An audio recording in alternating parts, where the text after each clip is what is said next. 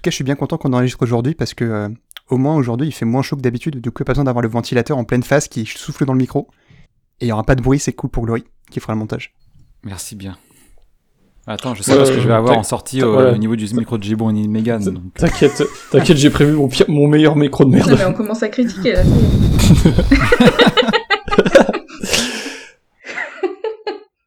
oh hi Mark.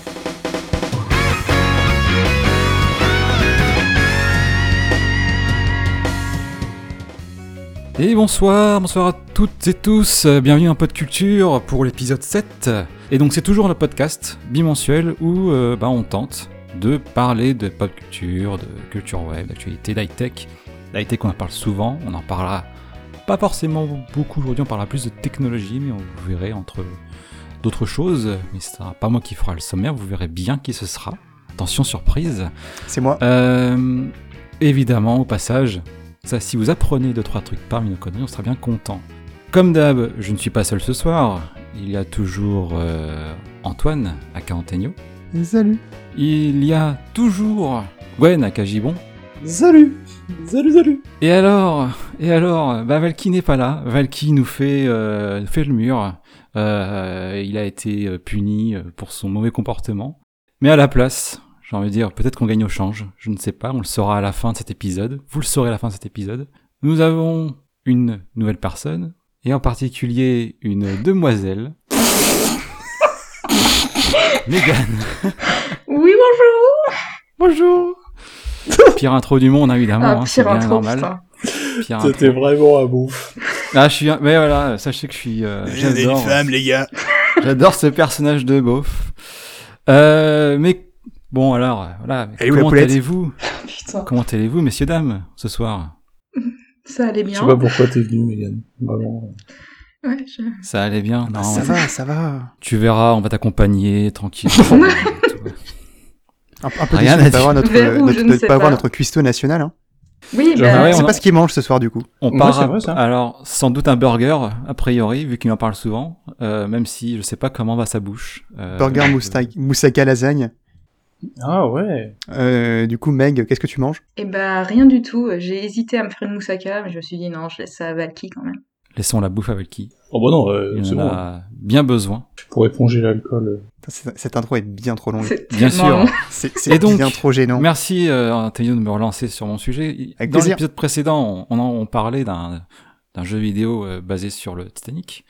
Et on parlait aussi un peu d'actu avec le clash euh, de Epic versus Apple et non pas euh, le conflit israélo-palestinien. Mais euh, on va parler pas de ça non plus aujourd'hui. Aujourd'hui, on va oh. parler d'autre chose. Et est-ce que Megan, tu peux nous dire de quoi on va parler, s'il te plaît? Mais bien sûr, Glory. ah, elle est gentille, hein, vraiment. Alors, euh, va nous parler d'un super jeu qui est, je cite, un, jeu de con. Euh, Spelunky 1 et 2, mais a priori plutôt le 2. Non, plutôt le 1. Ah, pardon. Ah bah tu recommences, hein, ça y est, hein, c'est fini. Ça commence bien. Ça recommence à zéro, là, c'est parti. Bonsoir à tous et bienvenue. oh putain, je reviendrai plus. Pop Culture, c'est votre podcast qui parle de pop culture, de high-tech, de culture, de web. Allez, on enchaîne, sinon on finira à 23h30. Oh merde. Euh, Glory va nous parler de musique, de support musical, d'habitude musicale, voilà, d'audio quoi. C'est ça, c'est ça. On, vous verrez au fur et à mesure qu'on va dérouler l'émission. Euh, et donc, en fait, maintenant, qu'est-ce qu'on attend? Ben, On attend de lancer la chronique numéro 1. Chronique euh, faite par le bon et le, et le soyeux et le généreux Gibon. Le bon, la brute, le truand. Putain, mais... Est-ce qu'on y va Tu la lances la chronique? J'en ai marre. Je démissionne, ça y est. Ah, la lance, lance la mais pas trop loin, s'il te plaît. Il faut qu'on puisse la faire. Oh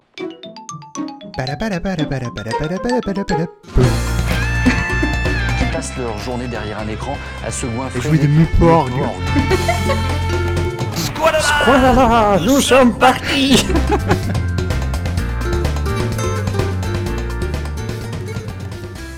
Le numéro estival, on fait tous les jingles à la bouche. C'est la chronique de Valky. Et donc, pour cette première chronique, je vais parler d'un petit jeu vidéo Spelunky, et on dérivera un petit peu sur Spelunky 2, et euh, je vous propose tout de suite euh, d'écouter euh, la musique d'introduction du jeu. C'est plus un petit kiff personnel, nostalgique, et puis je pense que tous ceux qui ont joué le jeu, ça va faire un peu frémir. C'est un peu jazzy, j'aime bien. Enfin, un peu film noir.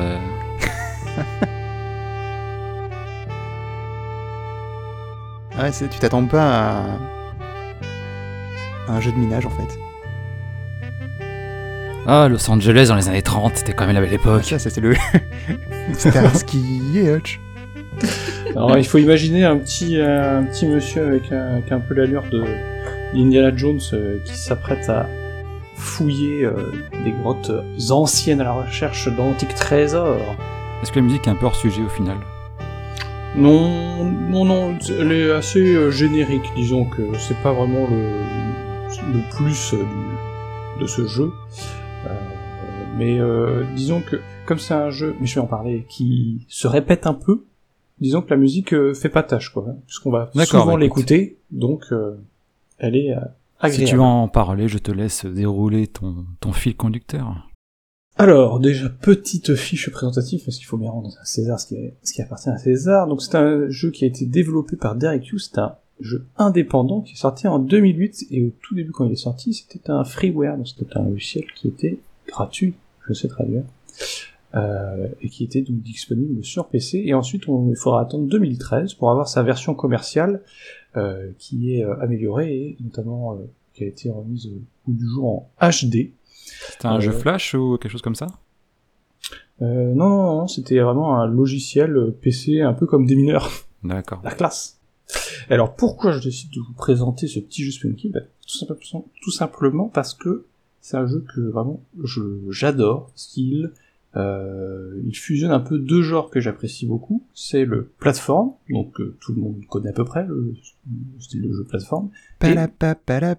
Voilà, qui a été euh, démocratisé, euh, poncé par euh, Nintendo notamment euh, et le roguelike. Et je sais pas si vous savez précisément ce qu'est un roguelike ou un si vous savez ce qu'est la, différence avec un roguelite.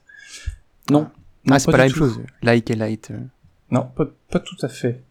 Est-ce que vous savez ce que c'est? Est-ce que quelqu'un veut se penser Moi je sais, moi je sais, moi je sais. Professeur. Antonio, Antoine, vous avez levé la main. Euh, euh, non mais le, le roguelike en fait c'est un, bah, c'est un jeu, euh, c'est basé, c'est le premier roguelike, bah, c'était rogue en fait, bah, du coup c'était juste rogue, c'était pas roguelike. Ça et en, et en fait du coup le. C'est pas dans Harry Potter ça non plus? Toujours pas. Décidément je suis pas à la bonne place. non mais du coup le, le roguelike ça représente un, un certain nombre de, de, jeux qui suivent un peu le, le, même modèle de gameplay où en fait on va progresser dans le jeu et en fait la, la mort est définitive et on recommence au début, on perd tout. Ça fait qu'on progresse seulement en jouant, et puis en fait, quand on perd, on commence tout depuis le début. Tout à fait. Et le roguelite, il me semble que la différence, elle est assez subtile, c'est qu'on peut en fait avoir des bonus qu'on garde en fait malgré les, les morts. Ah, genre Hades? Genre Hades, je, crois que je, je, je, crois que Chevel... Non, pas... Euh, euh, comment s'appelle l'autre? Rogue Legacy fait un peu ça aussi. Exactement.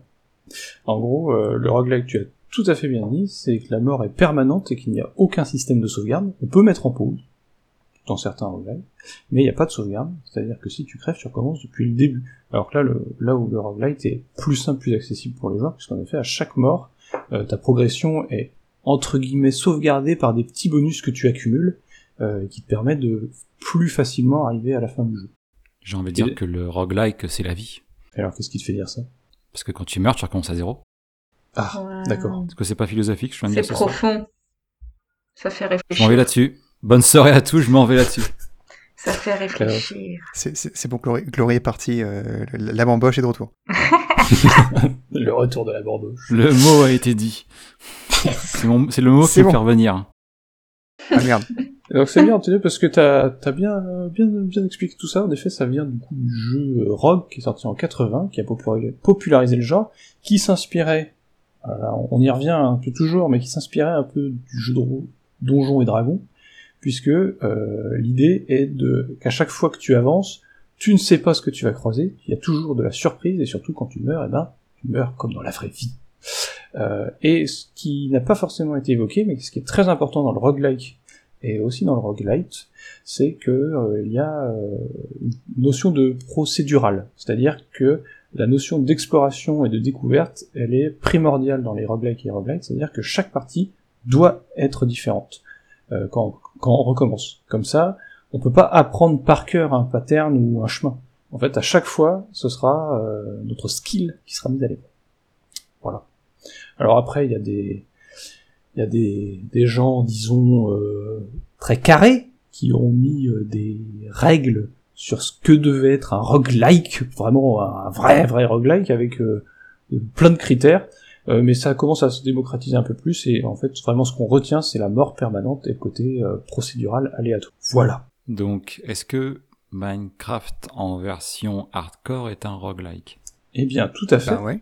Et même que Minecraft est un roguelite dans une certaine mesure. Ah, tout à fait. Puisque à chaque fois, Hmm. à chaque fois que tu meurs, tu améliores ta base, etc.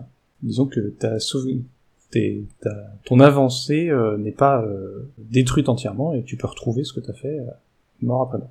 C'est un peu le bonus de soi. Je comprends, je comprends. Je suis un peu dégoûté parce que j'espère vous surprendre avec Minecraft justement. mais. Ah, bah tu vois. Je connais rien, mais pourtant j'arrive à pointer tous tes points de tes chroniques. Ah, ça percute, hein, ça percute là-haut. Est-ce qu'on peut, Ah. par- est-ce qu'on peut parler d'Hades, euh, s'il vous plaît? On y bon. viendra, on y viendra parce que Voilà. je vous ai concocté Encore un, petit, petit jeu, jeu. citer, histoire de un peu péter son questionnaire Ah de non, mais fin vous ou, pouvez euh, y aller, vous pouvez y aller. Il y a un allez. petit quiz à la fin, si vous en dites, il faudra juste les dire au bon moment, c'est tout. D'accord. Et donc, Spelunky, ça vient euh, s'inscrire parfaitement dans cette euh, lignée du euh, roguelike. Alors, ça répond pas tout à fait à tous les critères de- des, extrémistes du roguelike, puisqu'en effet, il vient introduire la notion de plateforme dans ce style de jeu qui n'est pas le cas dans Rogue. Euh, mais il répond bien à la mort permanente et la génération procédurale. Alors, il pourrait être très légèrement un roguelite dans la mesure où euh, tu peux débloquer au fur et à mesure de tes avancées des raccourcis qui te permettent de skip les différents mondes, mais c'est vraiment le seul bonus que tu obtiens euh, hors cosmétique, les cosmétiques qui n'apportent pas de bonus euh, particulier. Mais sinon, on est dans, dans le bon gros roguelike euh, bien dur. Et c'est une vraie question de ce style de jeu, c'est que comme la mort est permanente et que tu recommences dès le début, au début à chaque fois, ça pose vraiment euh, la question de la difficulté de ce genre de jeu et ça peut repousser vraiment beaucoup de monde. Euh, et du coup, je voulais vous poser la question de la difficulté dans les jeux. Est-ce que c'est des choses que vous vous appréciez, le côté un peu challenge, ou c'est plutôt des quelque chose que vous fuyez dans les jeux vidéo Ça dépend, en vrai, des jeux, en fait. Il y a des fois où j'ai juste envie de faire le jeu de A à Z et basta après de ne plus le ressortir. Et dans ce cas-là, souvent, voilà, la difficulté, ben, j'ai envie de la mettre à normal, pas facile, mais au moins normal. Et il y a des jeux où bah, je préfère plutôt les apprécier, euh, type du, Skyrim, etc. Si on me dirait la difficulté dans Skyrim, elle est pas très très élevée quand t'es un peu pété de partout.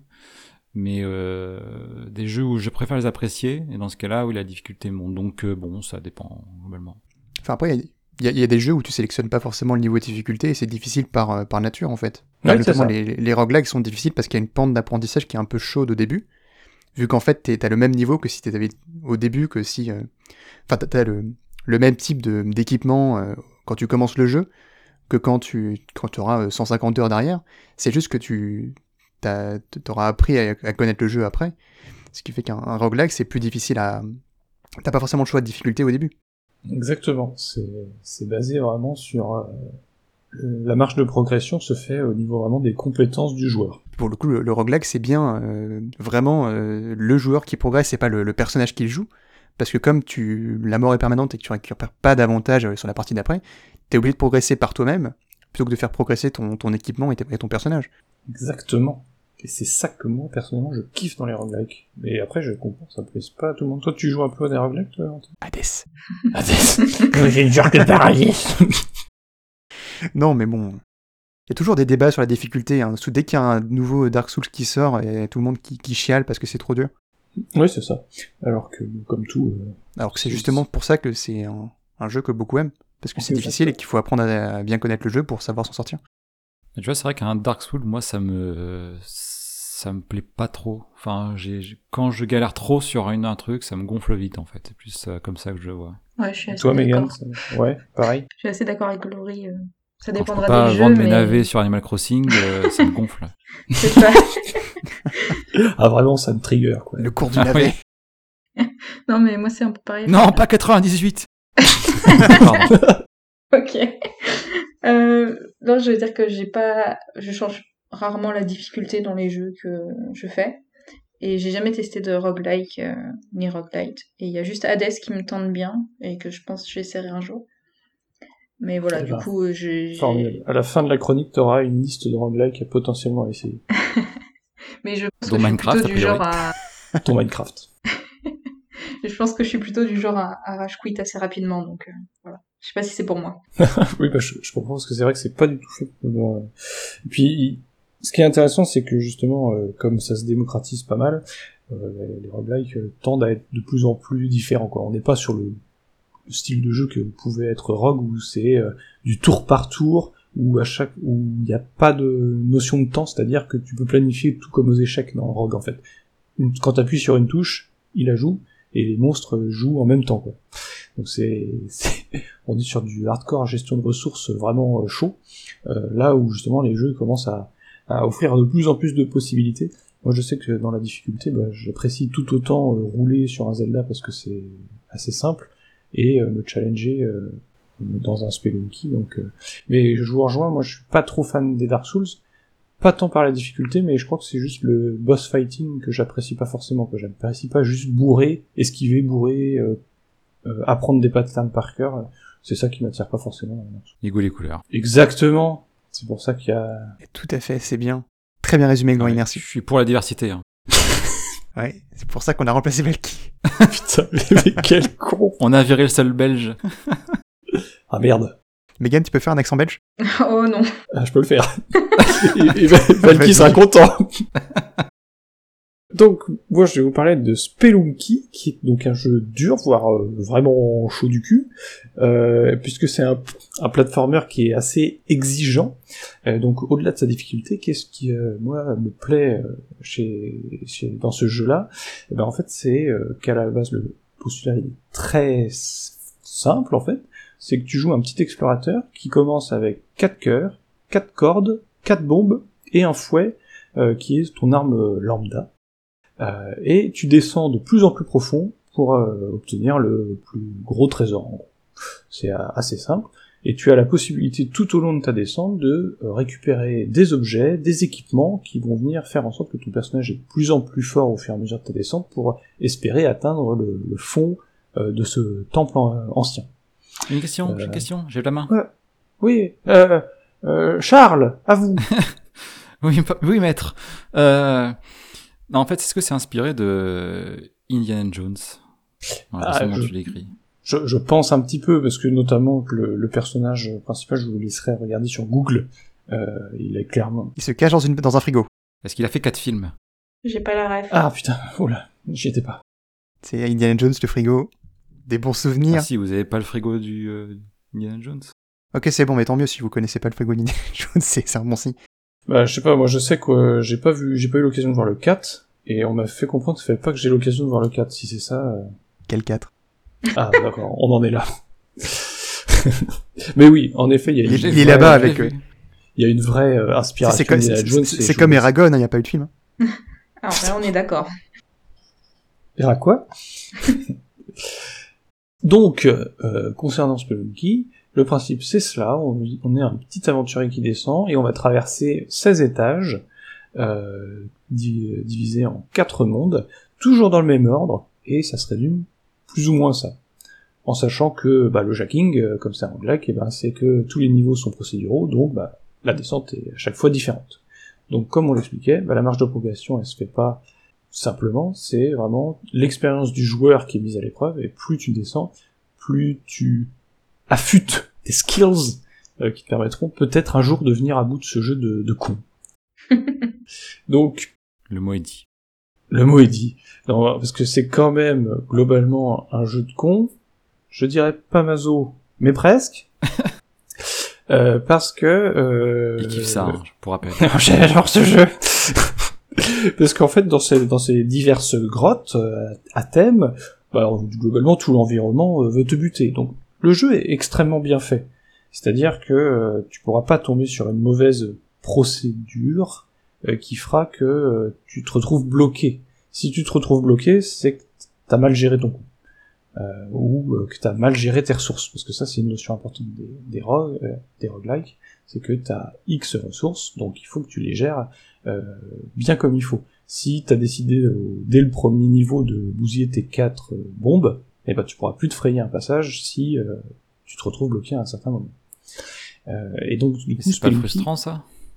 Bah, au bout de deux heures de jeu, se dire, euh, au bout de deux heures de jeu, te dire, euh, ah bah voilà, maintenant il me manque une bombe, je suis comme un idiot devant euh, un, obstacle. Ça fait partie du jeu. Hein. Ça fait partie. En fait, tu dois anticiper. C'est ça. C'est en fait, c'est tu toutes tes descentes, tu te dis, tu rentres un peu dans ton mood. c'est clair que c'est un jeu de tryhard. En gros, les roguelikes, il faut partir. Spelunky particulièrement, puisqu'il est assez exigeant. Tu, tu rentres en mode tryhard, tu mets tes skills à l'épreuve et euh, tu fais en sorte d'arriver le plus loin possible. Euh, tout simplement. Mais en, sachant que la difficulté est assez bien dosée, le monde 1 te, te demande pas d'être euh, très costaud, quoi. C'est vraiment un monde qu'on pourrait qualifier de tuto. Puis après, t'arrives dans le... En fait, le monde 1, c'est une sorte de grotte où tu vas juste rencontrer des chauves-souris. Donc, les chauves-souris, ce qui est chiant, c'est que euh, c'est des petits monstres volants. Donc, ça va te permettre particulièrement d'affûter ta gestion du fouet qui est pas très grand. Euh, tu vas rencontrer des araignées qui euh, font des bons euh, toujours les mêmes eux. Donc tu vas pouvoir commencer à mieux maîtriser le platformer. C'est vraiment un jeu qui est très bien dosé pour que tu crèves un nombre incalculable de fois au monde 1 et t'arrives au monde 2 t'es... et tu crèves encore un nombre incalculable de fois pour arriver au monde 3 mais tu sens que tu, progresses. Et puis tu, tu crèves plus au monde 1 quoi. Non, tu crèves plus. Alors si, tu peux crèver au monde 1 euh, quand t'arrives au monde 2, mais beaucoup moins. Euh, et ce qui rend ce jeu particulièrement cool, c'est que bah, finalement, une fois que t'as compris que t'allais mourir en boucle, bah du coup les morts euh, quand elles arrivent, elles sont souvent très marrantes. C'est-à-dire que si t'as, moi j'en suis à un point dans le, j'en étais à un point parce que maintenant je joue au 2, je suis plus trop, hein, mais dans le monde, dans le Spelunky de base, bah, je savais que je pouvais aller au monde 4 sans problème. Donc euh, je tentais des trucs un peu de, de, de YOLO euh, pour euh, rendre la, la, game un peu amusante, sachant que le jeu va te proposer plein d'alternatives possibles, plein de monstres différents qui te donnent moult bonus, donc quand tu commences à tous les, les connaître, bah tu gères aussi tes, tes, tes runs pour choper ce qui t'intéresse. Et un truc un peu rigolo, typiquement, c'est que tu as une chance à chaque niveau de tomber sur un, un commerce avec un, petit marchand. Tous les gens qui jouent à Spelunky euh, les adorent comme les détestent. C'est-à-dire qu'au fur et à mesure de ta descente, tu récupères plein d'argent. Cet argent, à la fin, il te donne un score. Euh, mais tu peux aussi choisir de dépenser cet argent pour euh, augmenter ton équipement. Et dans ces commerces, tu récupères plus de bombes, ou des bottes qui te font sauter plus haut, ou un jetpack si t'as vachement de thunes, ou même un fusil à pompe. Et tu peux choisir de... Un jetpack dans une caverne? Ah oui, euh, bah, au fur et à mesure, tu découvres que la caverne, elle est un petit peu, euh, elle est un petit peu maudite. Il y a peut-être un peu des aliens. Tu découvres plein de secrets, quoi. Euh, et ce qui est très intéressant avec le marchand, c'est que tu peux le voler. Ah.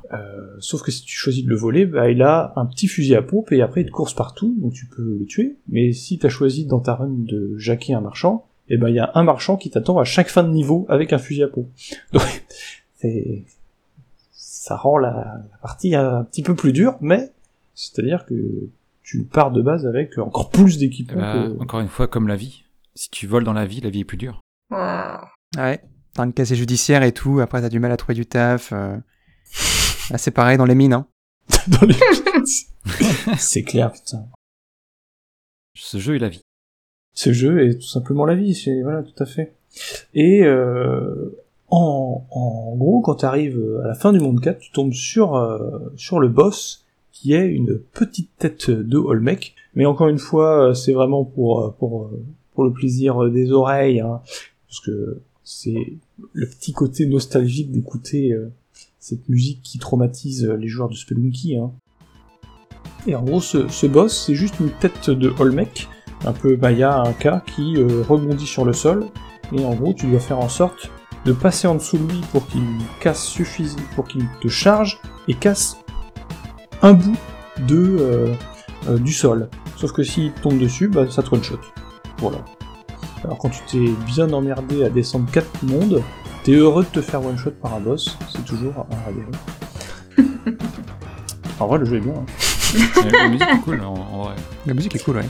Ouais, ouais la, musique est, très très très chouette dans le jeu, et euh, ce qui est bien, c'est qu'on s'en lasse pas trop, quoi. Euh, euh, à chaque monde ou à chaque niveau, il y a plusieurs variantes par monde, et du coup, on se retrouve à, ne pas être lassé par, par la musique, ce qui peut assez rapidement arriver dans le jeu. surtout quand tu le fais en boucle. À, la manière d'Animal Crossing, on voit bien que ces, musiques sont, suffisamment étudiées pour pas qu'elles soient lassantes. En effet. C'est bon, le tampon Megan. Tout à fait. Le, tampon Megan et Animal Crossing. Euh. Ah, tout à fait. Tom Nook approuve. Ah, je retourne à mes navets. Et donc, on pourrait se dire que, bah, une fois que t'as fini le jeu, une fois que t'as battu Olmec, bah, il, finalement, fatalement, il perd un peu de son intérêt, parce que t'as réussi à gonfler tes skills jusqu'à arriver enfin à battre le jeu. Attends, il y a que 4 euh, niveaux? Il y a que 4 mondes, 16 niveaux. D'accord. C'est pour ça que c'est pas si punitif que ça aussi, parce que euh, les runs sont pas si longs que ça en fait. quand, tu, quand tu meurs euh, au bout de au quatrième niveau, bah, t'as juste passé 30 minutes là quoi. Oui, c'est ça. C'est pas t'as joué 6 heures pour arriver là. Tout à fait. C'est un jeu qui est très rapide et euh, ce, qui, ce qui est cool parce qu'en fait tu fais deux trois parties, euh, plus si t'es costaud mentalement. non, c'est pas vrai. En, vrai, euh, tu, moi ça m'arrivait très facilement de jouer une heure, une heure et demie sans me lasser à, à Spelunky et, et aux deux aussi. Donc c'est, c'est vraiment un, un, bon jeu qui, qui est pas si frustrant que ça du moment que tu arrives à sentir que tu progresses. Voilà. Et tu l'as fini euh, très souvent ou c'est quelque chose d'assez rare? Alors voilà, tout à fait Julien. Et à un moment où, bah, en effet, j'arrivais très facilement, enfin très facilement, c'est même pas, j'arrivais facilement à finir le jeu. Et ce qui est très cool, c'est que j'ai jamais été spoilé en fait euh, sur Spelunky. Et il y a un moment, bah, tu te dis, tu commences à connaître les objets, tu commences à connaître les lieux, tu découvres qu'il y a des certains niveaux et des mondes secrets, et tu te rends compte qu'en fait, eh ben, il y a certains objets, tu comprends pas à quoi ils servent, et tu découvres qu'en fait, tu comprends qu'il y a un méga euh, secret dans le jeu.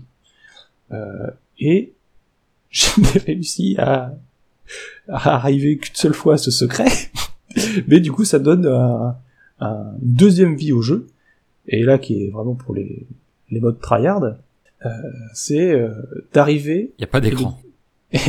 tu es dans le noir.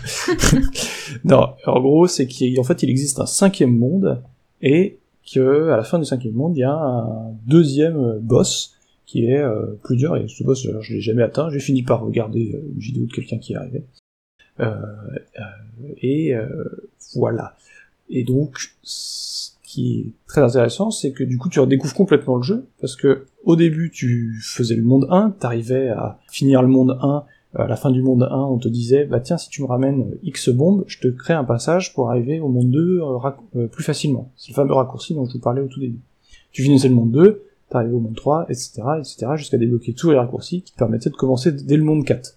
Alors ça pose des questions, parce que du coup tu commences au monde 4 sans aucun équipement, c'est du suicide, euh, mais au moins ça te permet éventuellement, si tu chattes, d'arriver au boss et de le battre euh, avec peu de choses. Et là tu te rends compte que en fait, dans le jeu, bah il y a chemin secret qui est nécessaire pour atteindre le monde 5, qui demande de recommencer forcément depuis le tout premier monde.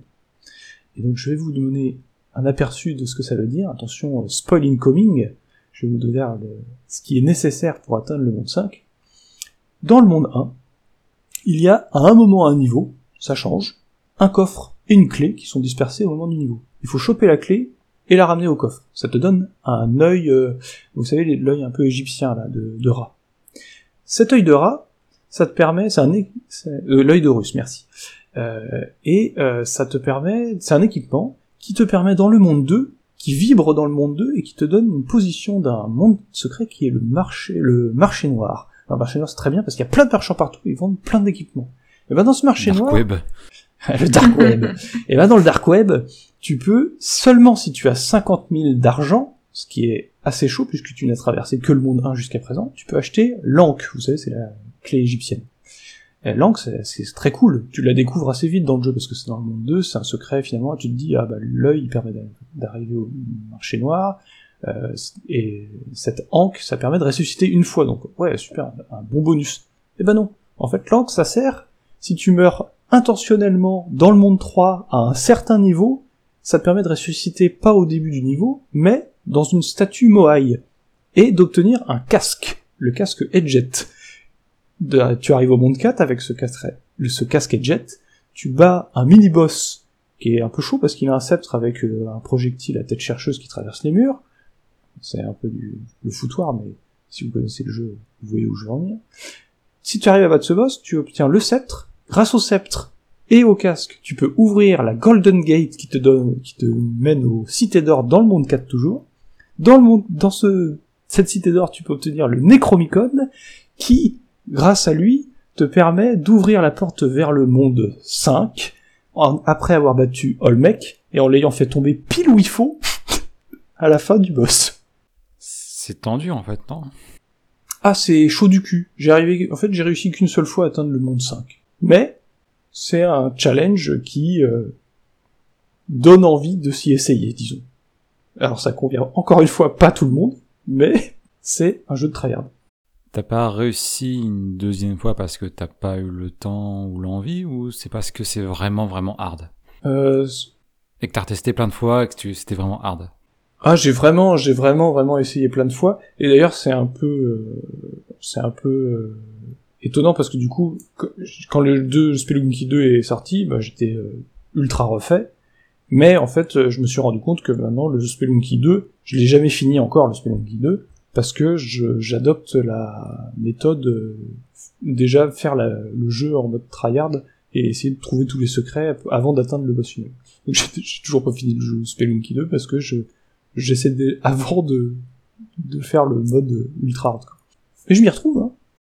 D'accord, d'accord. Mais c'est un c'est commun à tous les jeux du genre, je sais pas Hades par exemple, ce genre de choses?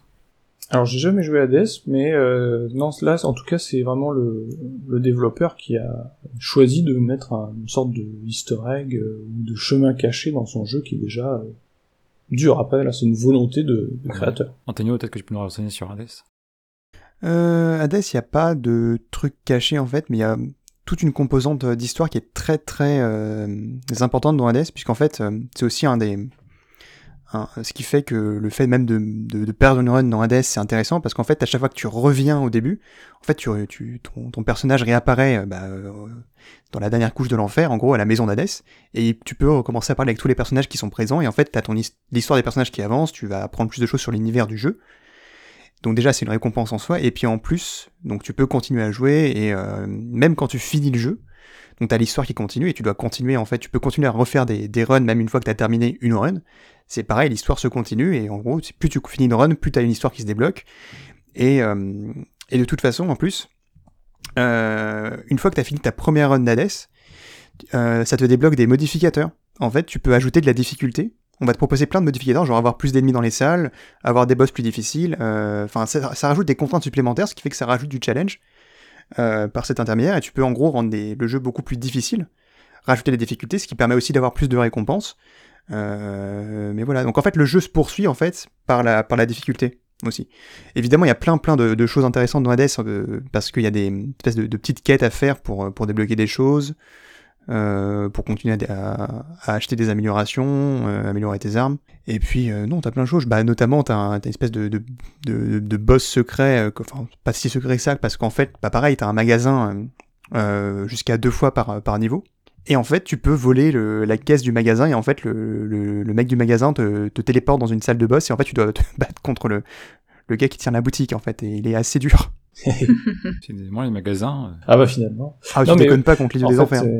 C'est justement tout le, le sel un peu des, des rogues euh, au sens large, hein, like et light, puisque là c'est plutôt un roguelike et la death un roguelike, c'est que tu combats un peu la répétitivité par le déjà le côté procédural, puisque le monde change à chaque fois, mais par plein de petits subterfuges qui rendent le jeu, euh, enfin, ça donne envie d'y rejouer, quoi. Ça, ça t'as d'autres choses qui te poussent à, refaire des parties, même si t'as déjà terminé une run une fois. C'est qu'en fait, c'est pas fini parce que t'as fini euh, une fois le jeu. Tu peux continuer, rajouter de la difficulté ou trouver d'autres choses à faire dedans. C'est ça. Dans le cadre de Spelunky, la difficulté n'augmentera pas, mais par contre, tu découvres qu'il y a plus de secrets, Et je dirais que, à mon avis, le, la limite s'arrête si t'arrives vraiment au bout de l'ultime secret. Euh, dans Spelunky, je dirais que le, seul intérêt après de recommencer, si t'as tous les secrets, tout est bloqué, c'est juste de scorer. Donc là, c'est vrai que c'est un peu moins intéressant. Mais déjà, atteindre l'ultime secret, c'est chaud du Et donc, euh, si je finis avec euh, Spelunky 2, je vais juste l'introduire euh, en quoi ça va un petit, ça va plus loin sur tous les, les points, puisqu'il introduit une notion de monture, et il fait des chemins différents. Finalement, au lieu d'avoir quatre mondes, bah, t'en as 6, euh, voire 9, euh, voire l'infini, parce qu'en fait, euh, le monde caché, bah, c'est juste 99 niveaux supplémentaires. c'est juste un truc de ouf. Quoi? Oui, je sais pas comment c'est possible. Il y a des gens qui ont fini, hein. J'ai regardé des vidéos sur, YouTube. Là, là où j'ai un peu mal joué, c'est que du coup, je me suis spoilé un peu le chemin secret, où j'aurais pas dû me faire spoiler. Il y a aussi des gens qui font des trucs spéciaux dans des dans des salles noires et rouges. Voilà, bon. pas, hein, avec des fouets, justement. Bah, moi, je joue avec des, fouets, des pics, tout ce que tu veux. Euh... euh jeu de con. On a dérivé, peut-être, non? Je ne sais pas. Enfin, voilà. Spelunky 2 va un petit peu plus loin sur tout, puisqu'il y a plus de pièges différents, plus de monstres, il y a des marchands qui sont différents, il y a plus de PNJ différents aussi qui t'offrent ou non des bonus, donc c'est, euh, ça rend le jeu encore plus chouette. Je conseille même de commencer par Spelunky 2, si pas forcément s'arrêter au, au 1. Plus c'est dur, plus c'est chouette. Plus c'est dur, plus c'est chouette. Et en plus, il va sortir sur Switch euh, cette année, donc je suis. Vous pouvez aussi jouer à Hades. C'est aussi sur Switch. Tout à fait. Et donc, on parle d'Hades, on parle de Spelunky, et moi je vais vous proposer un petit euh, quiz de jeu vidéo, roguelike, roguelite. Alors attention, on n'est pas sur Zimmer, pas Zimmer, là. Call of Duty. euh, mais ça va peut-être vous permettre de euh, découvrir un panel de, de roguelite qui sont vraiment très variés. Euh, et on pourra juste dire deux trois mots dessus, c'est vraiment pour les, les introduire. Alors là, c'est mon bref, c'est le retour des buzzers animaux. Oh merde. Ah zut. Aussi. On m'avait pas prévenu. J'émissionne. Au pire, tu, tu réponds jamais, Megan. Oui, bah, de toute façon, il y a de grandes chances que je ne réponde pas du tout, donc euh, vas-y. À part qu'il y a Animal ah, Crossing. Pas sûr, euh, pas sûr, pas sûr. Je pense qu'il y a au moins un roguelike que, que tu as fait. Animal Crossing, le roguelike. Euh, bah, avec la permadeath. Tom Nook te, te réveille la nuit. T'as pas payé ton prêt. Bon, vous pouvez juste me dire, euh, c'est quoi vos petits buzzers là? C'est dommage parce que c'est vrai que sans la perdrie, ça va être moins marrant. Hein. Bah, j'ai fait une perdrie. Moi, j'ai hâte d'entendre ça. J'avais pris le, chant du coq la dernière fois, donc je vais continuer. En plus, il y a l'euro et tout, c'est bien dans le thème. La France, monsieur. La France, c'est pas n'importe laquelle. Si tu veux juste gueuler Loki, euh, tu peux, Megan. Je fais ça. je suis très déçu. Le but du jeu, c'est plutôt simple. Je vais dire cinq mots, assez lentement. Cinq mots. Voilà, exactement. Euh, et en gros, euh, plus vous donnez la réponse tôt, plus vous obtenez de points. Au premier mot, vous allez marquer 5 points. Au deuxième mot, vous allez marquer 4 points. Ah, comme dans... tu prends les scores. Euh, Julien Lepers, là. Un 4 à la suite. non, c'est la finale.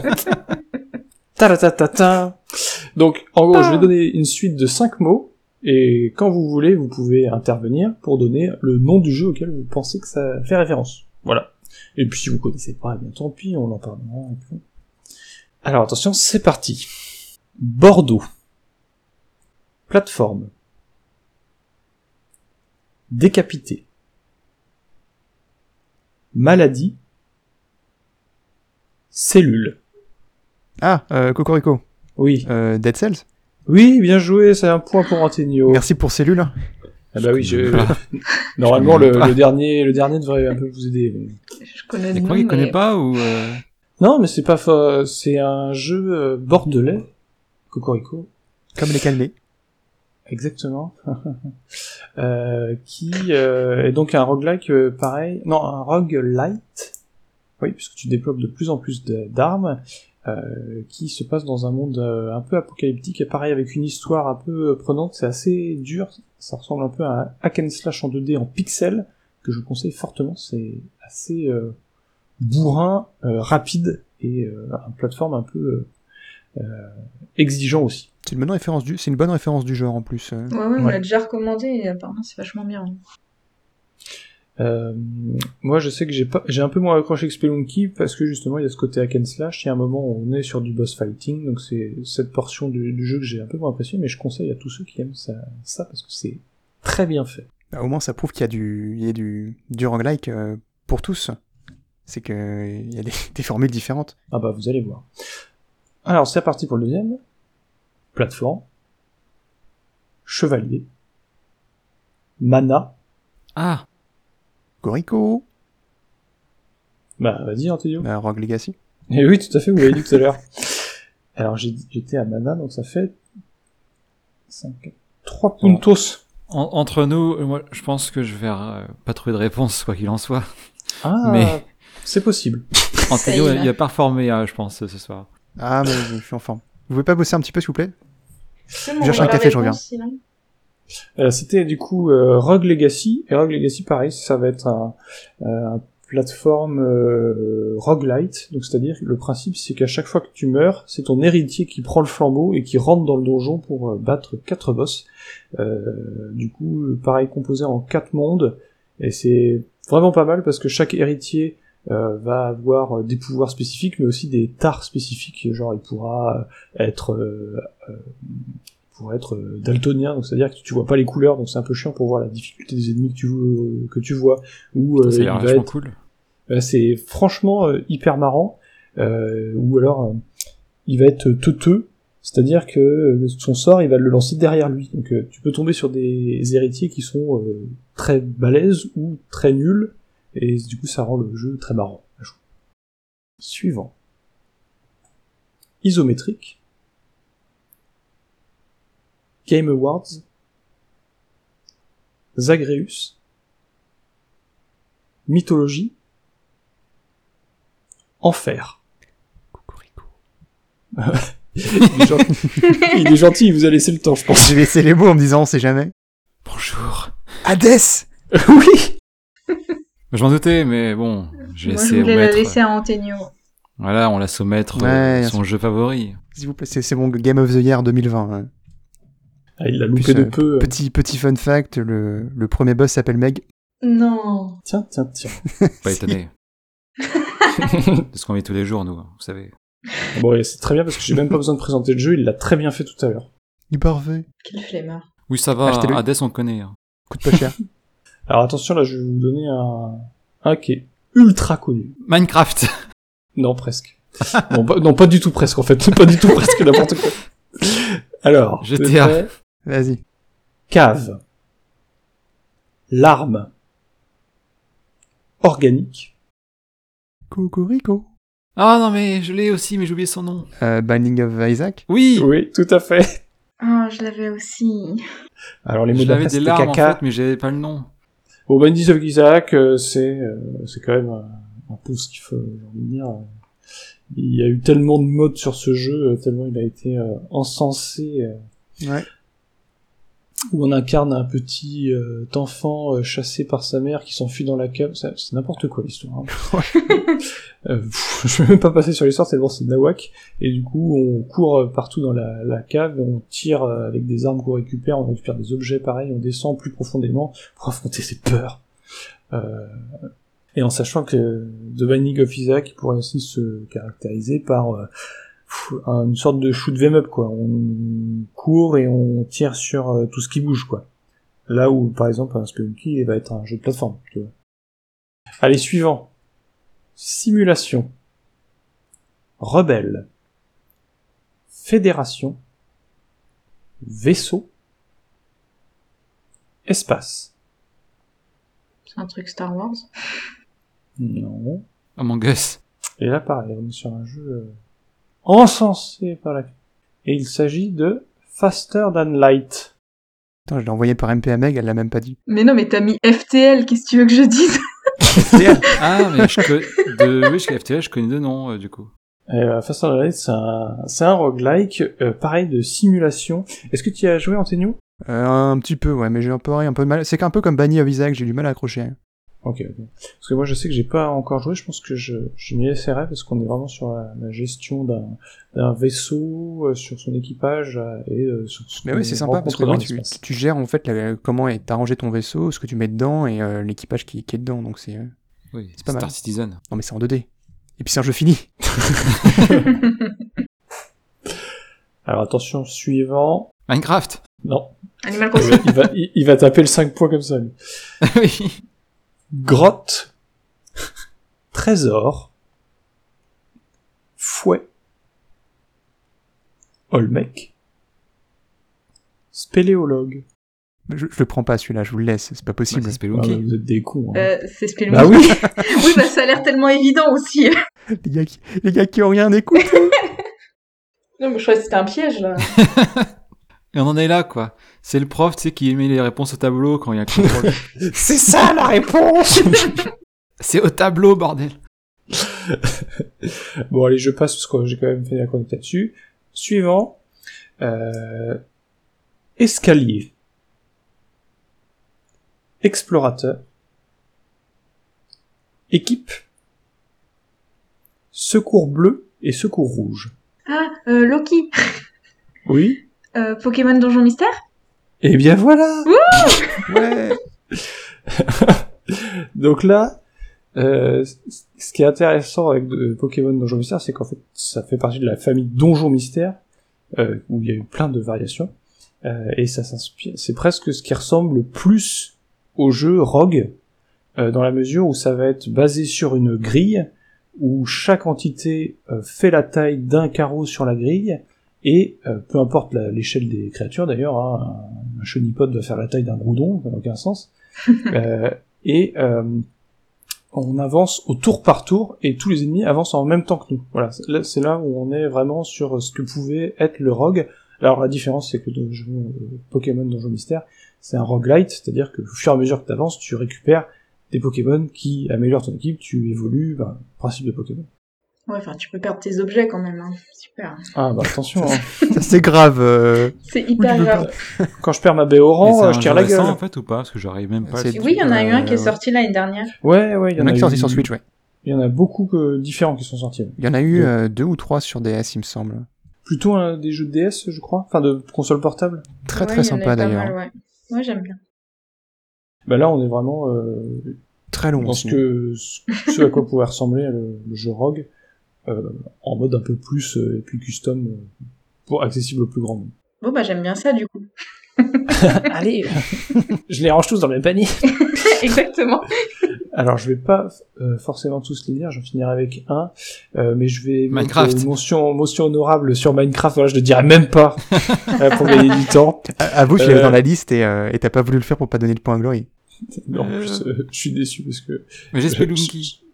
Ouais, t'as Spelunky. J'en suis Ah, là. t'es- quand même dernier parce que Megan a chopé deux points avec. euh, Oui, bah voilà.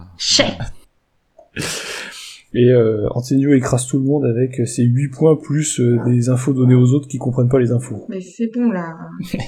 Je, vais- je vais en faire un dernier, mais en- avant, je fais quelques petites mentions honorables à certains euh, roguelike, roguelike que vous soupçonnez peut-être pas forcément. Euh, Il y a Risk of Rain, qui est un jeu euh, Tu sûr, on coop. soupçonne totalement. Ah, Et là, tu, tu y joues, Glory? J'y joue, euh, pas beaucoup, mais j'y joue. Bah voilà, ça c'est un roguelike, puisque à chaque fois, tu recommences depuis le début, C'est vrai. tout simplement. Mais c'est euh, pareil, ça va être un, ça va être un third person shooter, donc euh, Je, je subis plus qu'autre chose, mais j'y joue. Bah, il faut jouer beaucoup en fait pour moins subir. Oui, Comme on tous en les connaît roguelites. certains qui jouent beaucoup, oui. Oui, on connaît les gens. Petite mention honorable aussi à Out There, euh, qui est un- une fiction interactive euh, où est pacifiste. Donc là, ça se, c'est très différent du, du roguelike, puisque normalement dans roguelike, tu défonces tout sur ton passage. Là, Out There propose de solder les problèmes de manière pacifiste. Euh, donc il y a Minecraft, qu'on a parlé euh, tout à l'heure. Je vais vérifier ma petite liste.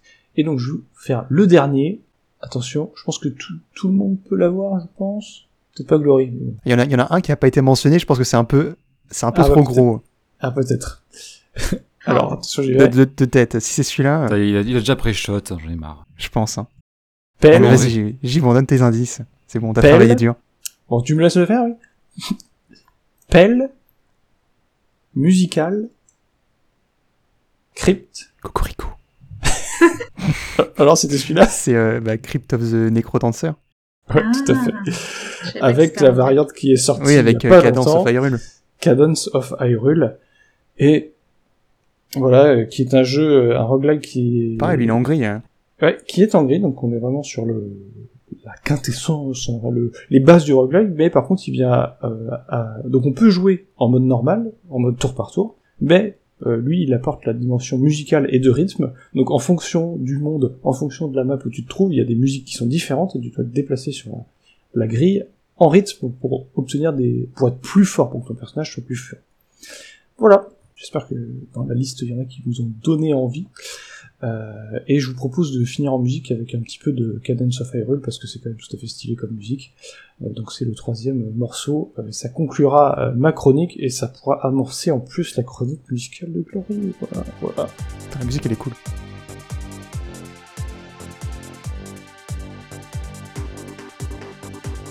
Et on est chaud ce soir. c'est parti. Allez, let's go. C'est vrai qu'elle est pas mal. DJ Link. You veut partir sauver Zelda? À gauche? À droite? Voilà là Ok. une question. Faut lever la main. Oui, je lève ah la ouais, main. Là, tu, tu, tu, bouges la tête et tu lèves la main. Pardon, j'étais en train de danser. Est-ce que euh, le jeu Don't Starve peut être considéré comme un roguelike ou pas? Oui, tout à fait. Je l'ai pas cité, mais en effet, ça fait partie euh, des roguelikes, je crois, parce que moi je l'ai pas joué, mais il me semble que quand tu meurs, tu recommences tout depuis le début. Hein. Oui, oui, enfin, il y a des moyens d'être ressuscité, mais si tu meurs tout seul, bah oui, tu peux pas tout recommencer. Ouais, bah voilà, donc c'est bien un roguelike, et euh, ce qui est un plus intéressant avec la dimension euh, coop. Finalement, il y a des jeux comme ça que je connais ou qu'on connaît tous, et on se pose pas la question en fait du genre. Quoi? J'ai dit quoi? T'es juste naturellement drôle. Vas-y, dis, un truc. Pour nous les jeunes au cri d'agricole. Putain, t'es marrant, Glory. Putain, t'es excellent, mec. Je suis trop bon public. Sachez que on, anticipe un peu, mais on fera un épisode Summertime euh, vers la fin de la saison, avant l'été. Ce sera typiquement le genre de choses qui va pouvoir remonter, à mon avis, pendant l'épisode. De quoi des, des, des one man show euh, Glory? Non, juste du bordel audio à, pas comprendre ce qu'on dit et pendant deux heures. C'est pas le podcast ça? Oui, moi je croyais. Bah c'est une émission comme les autres. Merde. Moi, pour moi, c'est une émission de culture qu'on fait. Euh... Ah, ah De quoi? Je suis trompé depuis le début. De cul? Ah non. Ah, pardon. Mégane, euh, et aux premières journées comme le toi. Bah, dis donc, euh, la stagiaire. chez nous. Désolé, je me suis un peu emballé. Non, mais on va commencer à changer de ton parce que les jeux vidéo, c'est bien pour les enfants. On va parler un peu de choses d'adultes. De cul Ah non. Toujours pas. T'as pris le siège de Valky. J'avoue. Bon, on m'a dit de le remplacer. Euh, moi, je suis là. Valky, c'était la bouffe. Maintenant, c'est le cul. Enfin, Chacun son truc. Hein. Enfin, bref. Chronique musicale. Donc, euh, jingle musical. Comme tous les jingles, mais là, on parle, on parle de musique en particulier. Donc, le jingle de la musique. Jarvis, musique.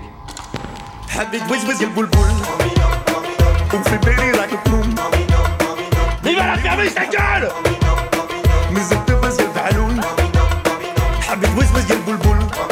Oh, fais péter les décibels, man. J'adore ce morceau.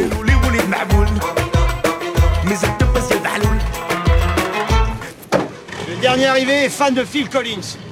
Ah putain, avec Glory, tes jingles sont tellement bons. Et tu remplaces Valky qui euh, à chaque fois se marre euh, avec le jingle actuel. Oui, c'est vraiment le meilleur jingle. Oui, je l'avais oublié celui-là. Oh, meilleur jingle. Valky qui Putain, on t'a dit de pas, de pas parler la bouche pleine. Megan est définitivement intégrée à l'équipe. Il y a, ça y est, c'est euh, parfaitement muet dans dans le dans le vase. Non, c'est pas un vase en plus que je raconte. Vas-y, commence ta chronique. Hein. Bon allez, on lance parce que sinon on va, ça va durer des plombes. Euh, ouais, donc ce soir, alors j'ai en fait mon titre de chronique est un peu euh, chelou parce que j'ai pas su vraiment expliquer de quoi je parlais. C'est un problème en fait pour une chronique quand même. Oui, Mais, euh, du coup, tu nous parles de quoi? On parle de musique et de façon en fait dont on écoute la musique. Et on Avec des écouteurs. ça de de, euh, de techno derrière, on peut dire ça. Mais alors voilà, comment écoutez-vous de la musique aujourd'hui, messieurs dames? Avec des écouteurs. Tu parles, oui, tu parles des outils ou tu parles des plateformes ou tu parles. Bah, je parle de plateformes, je parle aussi, on peut parler aussi de matos, hein, si vous voulez. Même si, bon. Non, je m'en fous. Voilà. Bah, parfait, bah, je m'arrête là. euh, non, mais, quand je parle de comment vous écoutez la musique, c'est par euh, la plateforme streaming, euh, CD, euh, cassette audio. Enfin, moi j'ai mon Walkman. Walkman. moi aussi. Mon petit cassette. Et du coup, votre répartition entre tout ça. J'écoute sur 10 heures, voilà. C'est dit. 10 heures. 10 heures, 10 heures service français de musique, grand concurrent de Spotify. Spotify qui est quand même le, le maître parmi euh, les plateformes. Quoi d'autre sinon euh, C'est que ça? Euh, Non, des CD avec mon Walkman, enfin mon Discman. Et voilà. Et... Bah, c'est déjà très bien, c'est déjà très bien. On t'écoute de la musique. Pas comme a priori Gibon qui écoute pas de musique, à ce que j'ai compris? Non, moi je pompe honteusement la playlist de, de, ma copine qui du coup anciennement Google Play, mais du coup c'est devenu YouTube Music, je crois. Euh, euh, sinon, je, je, mets quelques playlists YouTube.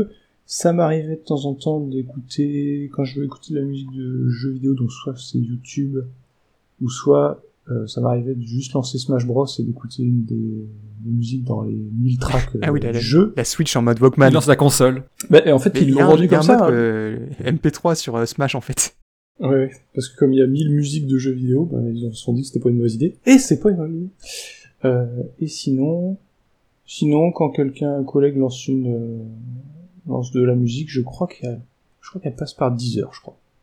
Voilà. Antonio, euh, ton côté, euh, comment ça se passe? Euh, Moi, je suis sourd.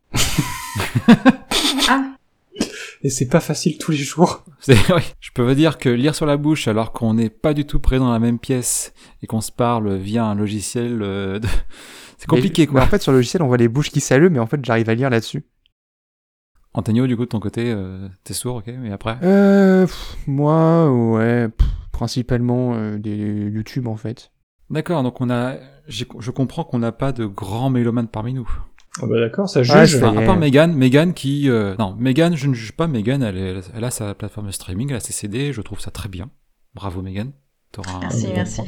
Doit qui va nous faire son boomer. Oui, moi, monsieur, j'ai des vinyles. Euh, j'ai mon 33 tours. Eh bah, on va en parler ce soir. Euh, ah bah Est-ce que vous saviez parle... qu'il avait le vinyle de Jurassic Park Mais oui.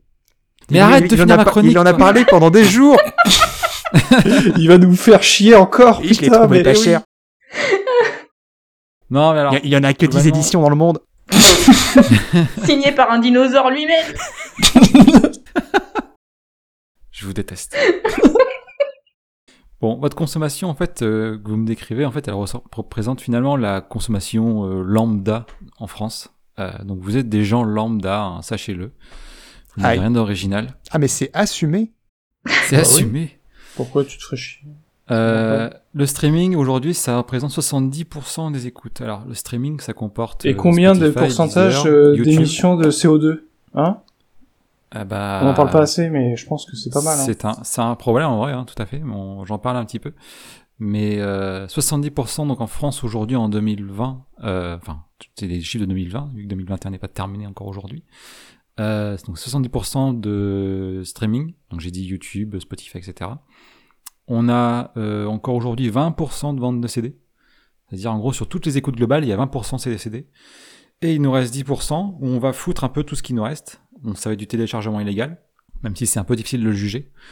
Euh, et des supports physiques autres, comme du vinyle, euh, euh, des sonneries de téléphone aussi. Ça compte dans les, dans les chiffres, même si c'est très très petit.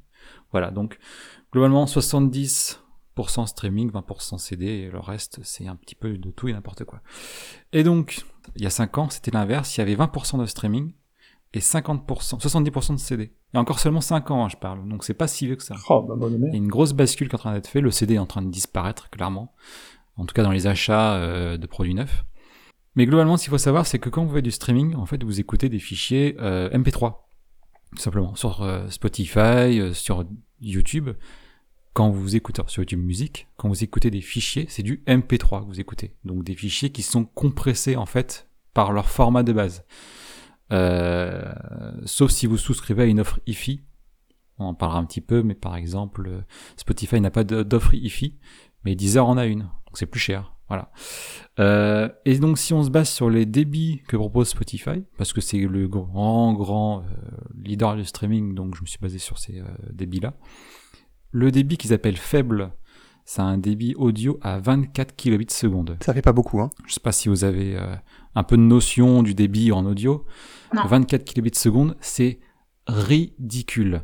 je vous invite ah ouais C'est ridicule. Sachez-le, oh, c'est Le fait que tu le prononces comme ça, ça me... On se croirait dans une pub à la radio, tu sais. Eh ben, vous allez pouvoir tout de suite le tester parce que... mais c'est ridicule Je vais vous passer... je vais vous passer euh, la musique de Queen, Radio Gaga, que j'ai compressé volontairement à 24 kilobits seconde. Oh, super. Donc je vous invite à l'écouter et me dire ce que vous en pensez. Euh, j'ai l'impression d'être dans les toilettes d'une discothèque. En effet. C'est vrai, c'est vrai. Même si discothèque, on en a pas vu depuis bien longtemps. Euh, donc voilà, ça c'est du 24, c'est dégueulasse. Mais c'est le débit que vous pouvez vous proposer Spotify si vous avez une, connexion de merde en fait, euh, tout simplement. Ça c'est horrible, personne n'écoute ça, du moins à moins que vous soyez en, au Bangladesh, j'en sais rien, quelque part où il n'y a pas, pas de connexion. Aujourd'hui, on clash les sourds et le, et, le Bangladesh. Je, juge le Bangladesh. Non, mais voilà, si vous n'avez pas une bonne connexion, euh, bah, ou le lot, hein. Euh, je n'ai pas Spotify dans le lot. Tout simplement. Débit normal de Spotify, c'est-à-dire quand vous ne réglez pas votre application sur un débit plus haut élevé, vous le téléchargez, vous écoutez, c'est du 96 kbps seconde. Pareil, c'est pas ouf, hein. Donc je vous propose, pareil, je vous passe un extrait. Même chose, Rio Gaga en 96. Pas la musique, un cadeau de 96 évidemment, vous avez compris. Alors, je pense que vous avez distingué la différence entre les deux, quand même. quand même. Euh, bah, pourquoi tu as fait ta chronique Synthwave, non C'est beaucoup plus audible. mais si vous avez un matos un peu correct, c'est ça reste quand même dégueulasse. Euh, bah, ça fait un peu un, peu plat en fait, je trouve. C'est étouffé, voilà, il y a des choses, on perd pas mal de, de, choses en fait dans le son des gens peuvent s'en accommoder. Hein. C'est pour ça que c'est aussi un débit de base chez Spotify, c'est que derrière ça leur fait économiser de la bande passante et de l'énergie, donc ça consomme moins de, ça pollue moins la planète. Le fait d'écouter avec un débit plus faible. Ça coûte surtout moins cher. Mais ça coûte moins cher aussi pour l'entreprise. Bon. Et pour vos oreilles, au final, bah, vous avez un son qui est bof. Mais surtout que c'est pas forcément faux que ça, ça, ça, consomme moins parce que le plus souvent, en fait, ils ont le fichier en haute définition et ils te le convertissent quand ils te l'envoient, quoi qu'il arrive. Ils ont pas, en fait, les fichiers euh, qui existent euh, alors, en 20 formats différents, c'est qu'en fait, ils te le compressent euh, lors, de, lors du transfert. Non, c'est pas comme ah ça. J'avoue que je n'ai pas vérifié cette information. Ah ouais, ils font l'action de compresser à chaque fois que tu cliques, en fait. Parce que je, je, je, sais que ça avait fait polémique ça, parce que l'année dernière, lors du premier confinement, mais pas, pas la musique, mais un peu dans le même genre, euh, pendant le premier confinement, je sais pas si vous vous souvenez, mais il y avait eu tout ce débat en fait autour de Netflix qui avait bon, qui avait, euh, qui, qui, avait grimpé en popularité parce que tout le monde se faisait chier. Et euh, le gouvernement a dit attention, vous nous restreignez les, débits parce que euh, ça consomme plus. Et du coup, ah ça, pollue plus. Et du, coup, Netflix, c'est bon, bah, écoutez, ok. Mais en fait, c'est complètement con parce que Netflix, ils gardent leur flux en général en 4K et ils te le convertissent euh, sur la route. Donc en fait, ils le convertissaient pour tout le monde plutôt que de l'envoyer brut aux gens qui le pouvaient le regarder en 4K. Ah oui, d'accord.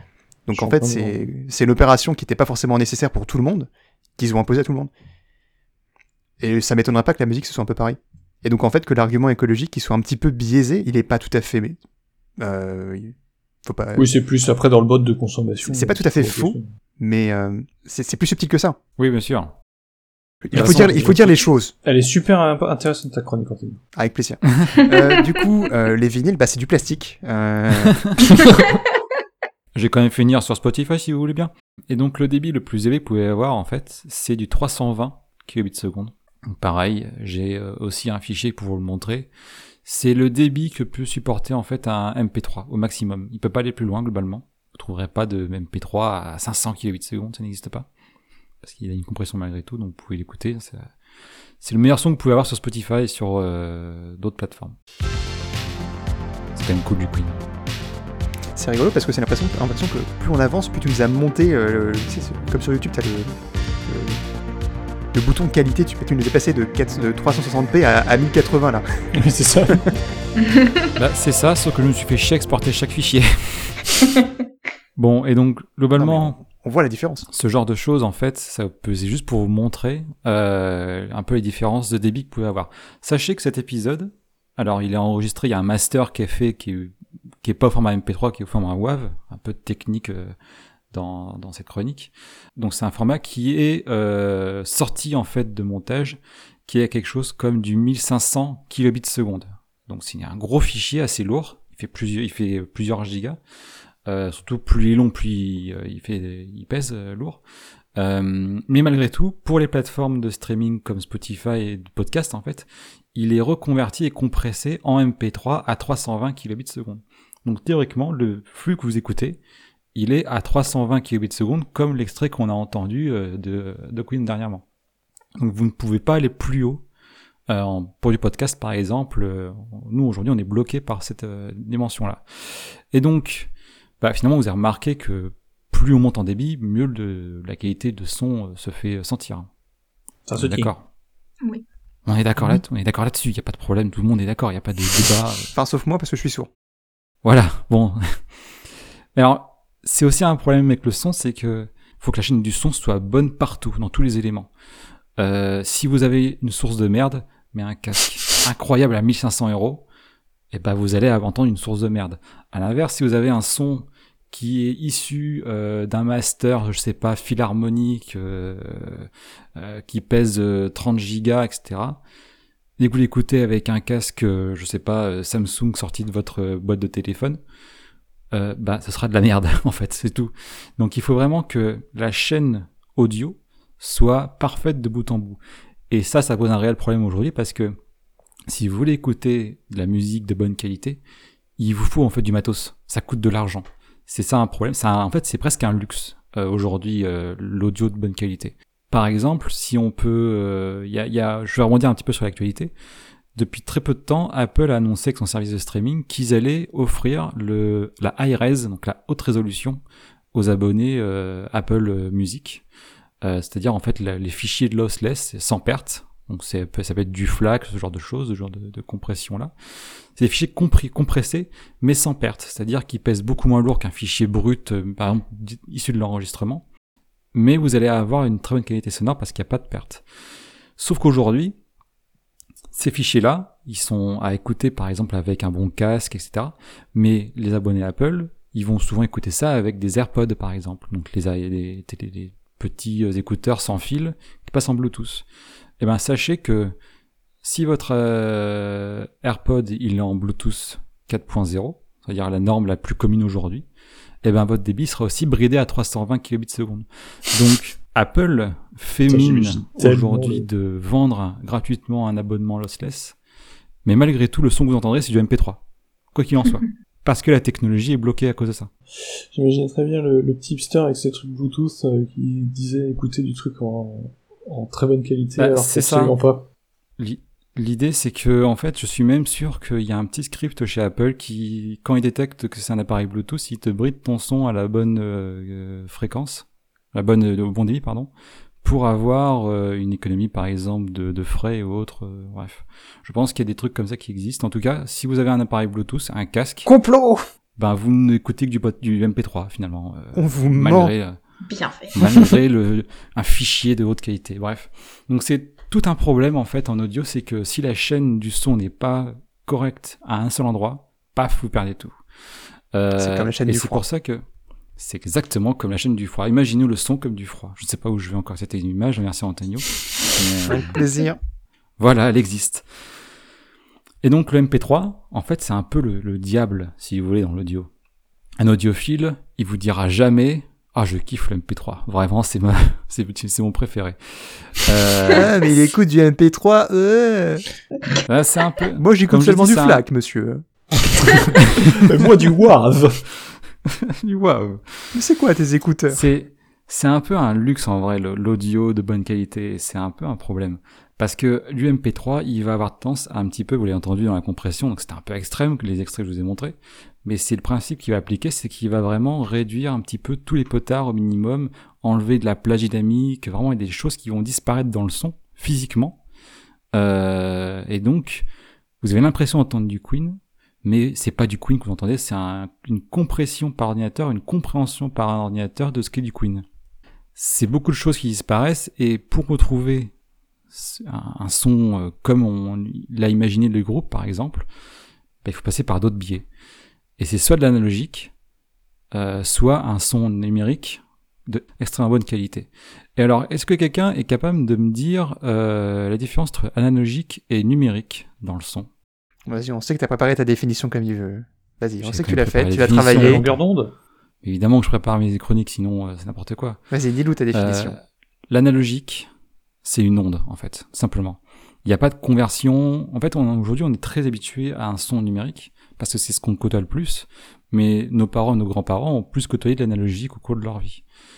Euh, l'analogique, c'est simplement l'onde, en fait. Un instrument, par exemple, il fait, c'est qu'une onde sonore. Et ben, l'onde sonore va être retransmise en signal analogique, et ensuite, c'est directement ce son-là qu'on écoute. C'est ce qui se passe, par exemple, sur un vinyle. Euh, c'est un son qui est gravé dans une, un, disque en plastique, et ce son est directement relu par, une, un, par un lecteur avec une tête et un diamant au bout ou un saphir pour retransmettre en ondes dans euh, directement les haut-parleurs en passant par un ampli, etc. Bref, je peux refaire l'histoire complète. Alors que du numérique, ça va être, comme j'ai dit, la compréhension par ordinateur d'un son analogique. En tout cas, euh, de ce qu'il en comprend. Donc forcément, il y a des pertes parce qu'il va diviser ça en plusieurs échantillons. Et plus on échantillonne, plus on est précis par rapport à l'onde. Et à l'inverse, moins on échantillonne, ben plus le son sera grossier parce qu'il va essayer de comprendre, de prendre, comprendre un peu en faisant des soustractions, des divisions et vraiment perdre une partie du son. Voilà. Donc un son numérique de très bonne qualité, ben c'est un grand fichier parce qu'il a besoin d'être très lourd pour pouvoir euh, comprendre toute l'amplitude d'un son. Alors qu'un son analogique, ben, il est stocké directement sur du physique, euh, donc là, il a besoin juste d'être présent en fait sur un fichier ou sur, sur un support, simplement. Donc c'est vraiment deux choses différentes, mais qui sont vachement en, en concurrence aujourd'hui. Et donc, ben, aujourd'hui, le format analogique phare, c'est le vinyle. On en a déjà parlé dans l'intro. On va en parler des tonnes. Vous savez, je savais, euh, c'est très bien que je vais en parler beaucoup euh, aujourd'hui. Euh, Est-ce que vous connaissez le nom français de vinyle, du vinyle? Parce que le vinyle, c'est en fait, c'est pas le nom officiel du support. Est-ce que vous avez, euh, je, suis sûr que non, hein, bien sûr, mais pour la question, je vous la pose. Je sais pas, un truc genre disquaire. Un discogramme. Eh bien, nos amis les Français, nous avons euh, ça un disque micro-sillon. Ah, mais si, en plus je savais, putain. Ah, Les grossièretés, s'il te plaît. Oui, pardon. Oh là là. décidément. Ouais, je suis déçu, hein. vraiment, Megan, c'est pas une La, bonne la soirée. note qui baisse. Tu, tu compresseras ces, ces... Bah, bien sûr, bien sûr. Tu passes, Et donc, passes les alors- grossièretés en 24 kilobits. Alors, on a fait un peu le tour tout à l'heure, mais du coup, j'imagine que vous n'avez aucun vinyle, aucun support du type, aucune platine chez vous. Euh, ma sœur en a un. Non, chez Ouais, moi, non, si. mais... euh, Chez mes parents aussi. ouais, chez mon grand-père en a un pas mal, mais... Donc, vous savez à quoi ça ressemble, c'est pas quelque chose qui est... euh, Bah, c'est carré. c'est carré. Merci C'est pas, c'est pas ça qu'il fallait répondre. Non, quoi? Non, bon alors, bon, de mon, côté, en fait, j'ai j'ai craqué assez récemment hein, pour ce support-là. D'ailleurs, c'était même pas volontaire, c'est juste qu'on m'a offert un vinyle un jour, et j'avais pas de quoi le lire, tout simplement. Donc je me suis dit, bon, bah, je vais euh, commencer à choper une Pour le platine. cadeau empoisonné. C'est. Comme la drogue. Un peu comme ça. On, t'y goûté un Wow Tiens, tu prends un gramme, allez. Alors pour la petite info, c'était un vinyle, c'est un vinyle que j'ai toujours en très bonne qualité de 1980, donc d'ACDC, ACDC, comme le diraient les, les anglophones. Euh, L'album euh, Back in Black, donc c'est le pour info, c'est le, le second album le plus vendu dans le monde. Après lequel? C'est de la culture. Thriller, non? Merci Megan, merci. Thriller de Michael Jackson, donc qui est l'album le plus vendu dans le monde et en dessous c'est euh, ACDC avec Black in Black, voilà. Pour la petite info culturelle du soir. Et donc bref, je me retrouve avec ce vinyle euh, et je sais pas comment l'écouter parce que j'ai pas de quoi le lire en fait tout simplement. Et c'est comme ça que bah, on se retrouve avec une platine un jour parce qu'on dit bon bah, je vais quand même pas mourir con, je vais m'acheter ça. Et donc, on va refaire un petit peu une rétrospection historique de, de tout ça. Euh, on apparente la naissance de ce genre de support en fait en 1887. Un, un Allemand, euh, Emil Berliner, qui aurait Ah, comme euh, inventé- HB9. j'ai- Je suis trop fatigué pour répondre à ça. Euh, et en fait, il crée donc la technologie en fait du disque gravé sur lequel on va lire avec un bras, voilà. Et il était en concurrence avec Thomas Edison, qui lui avait fait la même chose mais sur un, en fait un cylindre. Donc, C'était des cylindres qu'on venait, euh, qui tournaient pareil sur un axe et euh, un bras aussi venir euh, les sillons du, du cylindre. Et en fait, globalement, c'est le vinyle qui a gagné parce que le vinyle était plus simple à stocker. C'est plat, au moins t'as pas 15 000 si un à stocker chez toi. Et puis, euh, bah, il a pris comme ça la main. Puis le packaging, il doit être plus facile à vendre aussi. En tout cas, c'est comme ça que ça a fonctionné. Après, ça se trouve, dans un monde parallèle, c'est euh, Thomas Edison qui a remporté euh, la main. Et donc, à partir de là, en fait, on va avoir des formats différents qui vont se créer jusqu'à une normalisation qui est le 78 tours. 78 tours, c'est un vinyle qui est assez ressemblant à ce qu'on connaît, nous, en, vinyle, on va moderne. Euh, sauf que ça date à peu près de 1900, euh, dans ces eaux-là. Et donc, le, bah, c'est là euh, où 78 tours, en fait, ça veut dire 78 tours par minute. Donc, c'est un vinyle qui tourne assez vite. Et comme il tourne assez vite, en fait, on peut y mettre qu'une musique par face. Donc, vous avez sur un grand vinyle deux musiques, en fait. Et je vous propose d'écouter directement un extrait de mon propre vinyle, parce que j'ai des 78 tours chez moi, que j'ai, euh, entre guillemets, hérité. Euh, et donc, je vous propose d'écouter Yvonne Curti, qui euh, a une musique, qui nous fait une musique qui s'appelle La Ramona, et ça date de 1929. Donc ça commence à dater. Hein. C'est, c'est juste pour te la péter, parce que nous, on l'aura en mauvaise qualité, du coup. Vous l'aurez en mauvaise qualité, parce que c'est la qualité que j'entends, en fait. Tu, tu l'as mis en 320 kilobits ou plus? Il est en 320 kilobits.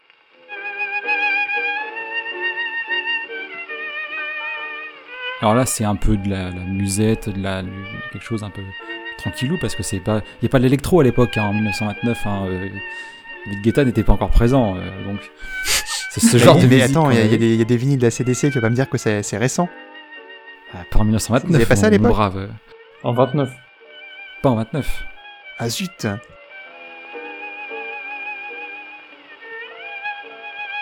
Je me suis fait la réflexion en l'écoutant que ça ressemblait beaucoup, ça me faisait beaucoup penser à un jeu vidéo, euh, ce genre de musique. Est-ce que ça vous penser à un jeu en particulier? Bioshock? Bioshock. Bioshock qui a souvent une, une, BO en fait dans le jeu où ce, ce, genre de musique est joué en fond ou alors sur des, euh, bah, des, des, platines en fait en jeu. Donc Bioshock qui euh, se passe après la même époque. En arrondissant hein, bien sûr, hein, c'est pas à des 10 ans près mais... Bioshock vraiment un jeu des années 30 Bien sûr. Dans tous les foyers avant la guerre, on joue à Bioshock. Donc Bioshock est sorti en 2007 et qui est un jeu de, du développeur Touquet. Voilà. Et donc, comme je l'ai dit, bah, c'est un disque où on a que deux musiques par face, parce qu'il doit tourner vite, en fait. C'est taillé grossièrement dans le... Enfin, c'est pas taillé, justement, c'est pressé grossièrement dans le, dans le vinyle. Donc, euh, comme à l'époque, on n'était pas aussi précis qu'aujourd'hui, forcément, bah, on c'est plus grossier, donc on va plus vite pour avoir la même qualité, la même vitesse de son. D'où le 78 tours minute. Les années continuent, on passe la guerre, etc.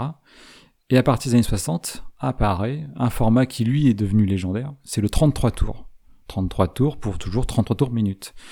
Et alors, je vais chercher une musique un petit peu pour vous faire découvrir un 33 tours euh, en audio. Et je me suis dit que passer du Johnny Hallyday serait quand même assez marrant. Ça, c'est une idée qu'elle est bonne. Je m'étais jamais imaginé passer un jour du Johnny dans une, un épisode de Pod Culture. Salut mon pote. Exactement. Oh, merde, je pensais pas à ça. Je pensais pas à ça en le mettant. Donc je vous propose d'écouter euh, un Requiem pour un fou de Johnny Hallyday, sorti en 76.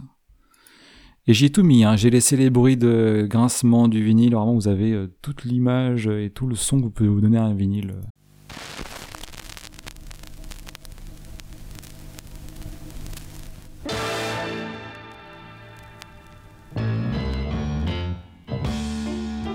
Je vous préviens, n'approchez pas, que vous soyez flic ou badon. Je tue celui qui fait un pas. Je ne ferai pas de cadeau. Éteignez tous vos projecteurs. Toujours dans nos cœurs. Putain. Donc voilà, le 33 tours, c'est un... En fait, c'est un format qui est devenu bah, mythique aujourd'hui. Quand on parle de musique, on a souvent cette image du vinyle 33 tours. Ben, c'est ça un 33 tours. C'est le vinyle un peu très très plat, euh, sur lequel en fait on peut y mettre à l'avantage du 78 euh, tours, ben, plus de musique. Euh, en particulier, souvent, ça, alors ça diffère des longueurs évidemment, des durées des musiques, mais vous pouvez facilement avoir 5-6 musiques par face. Donc on a souvent, à partir de là, des albums qui sont directement en fait ben, pressés sur un vinyle. Sachant que ben, aujourd'hui, c'est un format qu'on retrouve en fait en vente, libre, à la FNAC par exemple, vous allez avoir trouvé du, vous pouvez trouver du vinyle parce que c'est à la mode le vinyle.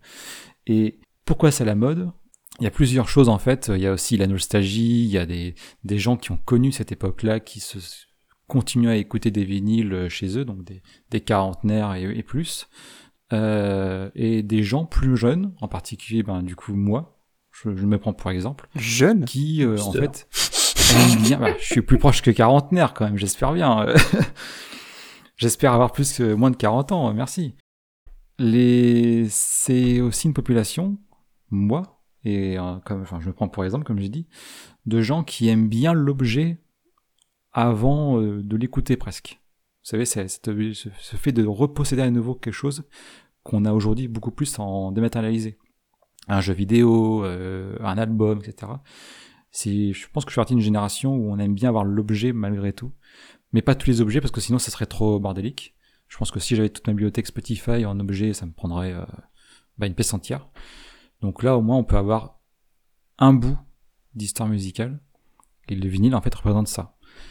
Évidemment, il y a aussi les gens qui les écoutent pour euh, simplement la musique et ce qu'ils peuvent euh, en sortir.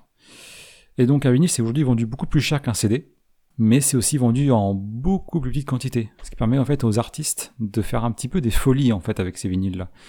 On a des pochettes qui sont souvent de plusieurs feuillets, on a des, euh, belles images dedans, etc. Et sur le vinyle lui-même, ben, il va pas forcément être noir simplement. Il peut être de plusieurs couleurs, il peut être directement uni en rouge, bleu, vert, tout ce que vous voulez, ou directement avec une image dessus. Donc c'est dans la matière, en fait, c'est le, plastique qui est lui-même moulé en fait avec euh, des coloris différents. Et on peut avoir forcément des images, ou même carrément les titres en fait du, des morceaux gravés, en tout cas dessinés sur euh, sur le vinyle. Donc les possibilités sont folles, mais pas que. On peut aussi même faire des formes, faire autre chose que des cercles si vous voulez. Ah bah les carrés justement. Je l'avais dit. On peut faire des vinyles carrés en toute Oui, bien sûr. Tu peux faire des vinyles en forme d'étoile, en forme de cœur. En gros, tant que la partie lisible du, vinyle reste euh, en fait en forme de cercle, c'est-à-dire que ça dessine toujours des cercles et des, sillons, et eh ben autour de ça, tu peux faire un peu ce que tu veux. Et donc, il y a effectivement des vinyles qui sont en forme de cœur, en forme d'étoile. Ça existe. C'est très rare, mais ça existe. C'est surtout très chiant à stocker. En tout cas, ça existe. Et donc, plus que ça, plus que ce genre de choses-là, parce que sachant qu'à l'époque aussi, on pouvait avoir des vinyles en carton, hein, à l'époque des 78 tours. C'était vraiment les vinyles pas chers qu'on pouvait écouter, ça durait pas très longtemps. 78 tours, on pouvait avoir déjà des vinyles autrement que euh, dans du, euh, du plastique ou de la résine. Et aujourd'hui, on peut acheter un vinyle spécial et je vous propose d'écouter ce vinyle spécial. J'ai, j'ai, appelé ça un vinyle surprise. Je vous demande de me... De vous arrêter. De me... je vous demande de vous arrêter. Poteau Je vous demande de vous arrêter. Je vous demande donc de me découvrir en quelle matière est fait ce vinyle.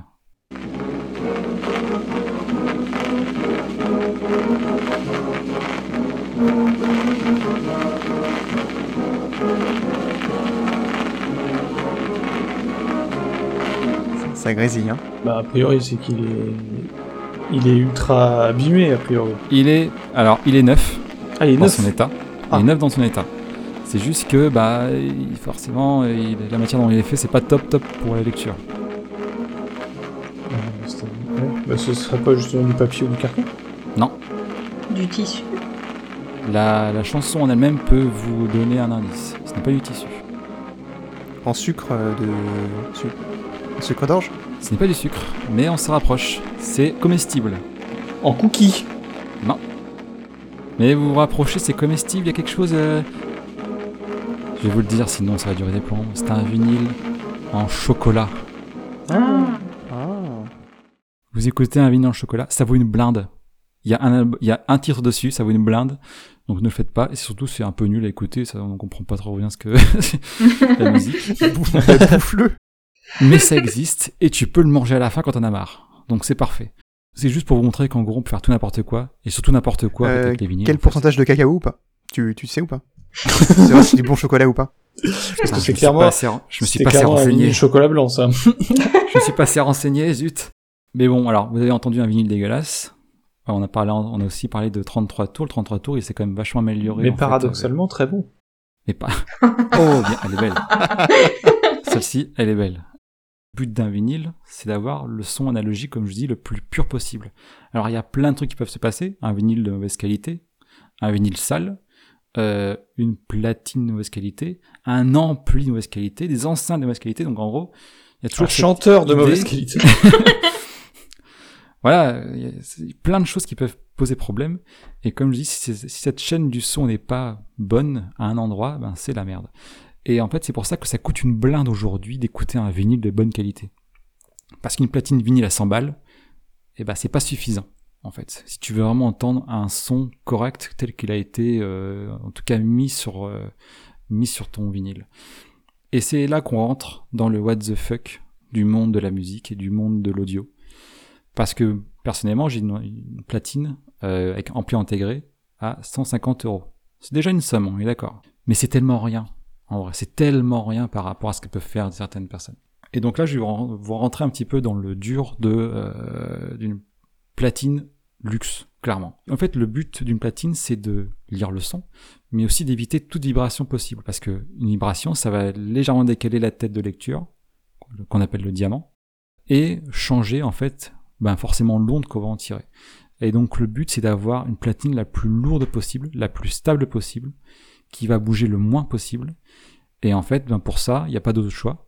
Il faut qu'elle soit soit lourde, soit des techniques qui sont un petit peu, on va dire, euh, presque futuristiques. Par exemple, j'ai déjà vu des platines qui pèsent 150 kg. Ah oui. C'est-à-dire qu'en gros, la base est en inox, en laiton, en acier, tout ce que tu veux, pour que vraiment ce soit bien stable sur chez toi. Donc, il euh, ne faut pas avoir un un sol trop faible, hein, parce que... Petit plancher bois. Euh. Voilà. Euh, tu vas aussi détacher de ton plateau de lecture, le plateau où tu poses le vinyle, tu vas détacher tout ça, mettre complètement sur un autre meuble le moteur, et c'est seulement la courroie qui va tenir, par exemple, le, faire le lien entre ton plateau et, euh, et la motorisation. Ton plateau lui-même peut peser aussi très lourd, par exemple 30-40 kg juste le plateau pour avoir vraiment un mouvement le plus fluide possible et le plus constant. Donc il y a des platines comme ça qui pèsent des tonnes, qui font la taille d'un frigo, hein, c'est un truc immense, hein, ça vaut une blinde aussi. Il y a aussi des platines qui sont en sustentation magnétique, c'est-à-dire que là, il n'y a aucun contact avec le sol. T'as pas, ton, ton moteur ne, ne, touche pas en fait la platine. Elle est comme les trains euh, dans certaines villes euh, type euh, japonaise, euh, Japon, etc. C'est la platine qui tient toute seule dans les airs par, les, par du magnétisme en fait. Alors, tu donnes un coup dedans, euh, tu passes un peu trop près à, un, je sais pas, une chaîne, t'es happé par la platine, mais, mais, derrière, au moins, ton vinyle, lui, il tient parfaitement dans les airs. Et en fait, c'est assez magique. Je vous propose de ça sur Internet. Euh, je vous tapez la maglev, c'est le nom exact de la platine.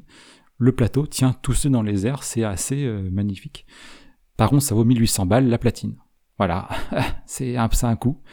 Derrière, il vous faut l'ampli, les enceintes toujours. On est d'accord qu'il y a une partie de la, chaîne. Hein. Et si t'as pas l'oreille absolue, euh, ça sert pas à grand chose, non? Bah c'est un luxe. En gros, c'est comme avoir une voiture de luxe, tu vois. Si tu te dis, bah je peux avoir une Twingo, elle fait le même job.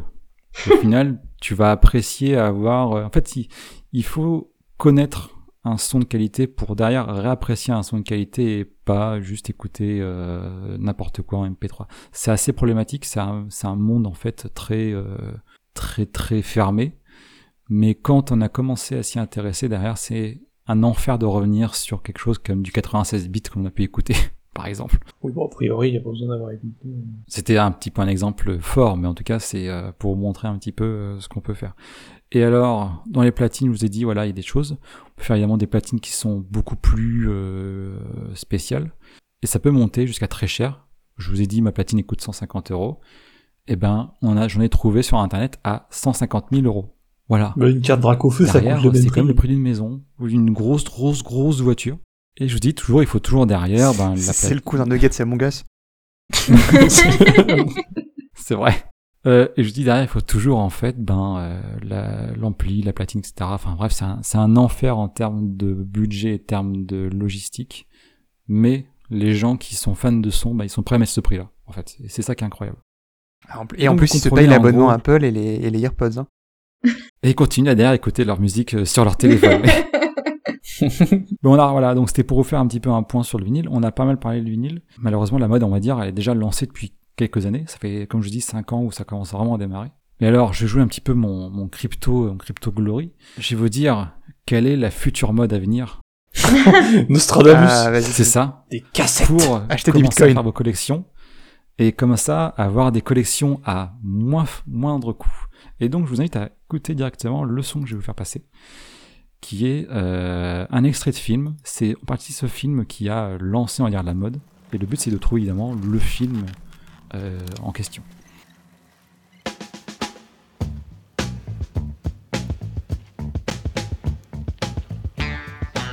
Cocorico. Cocorico.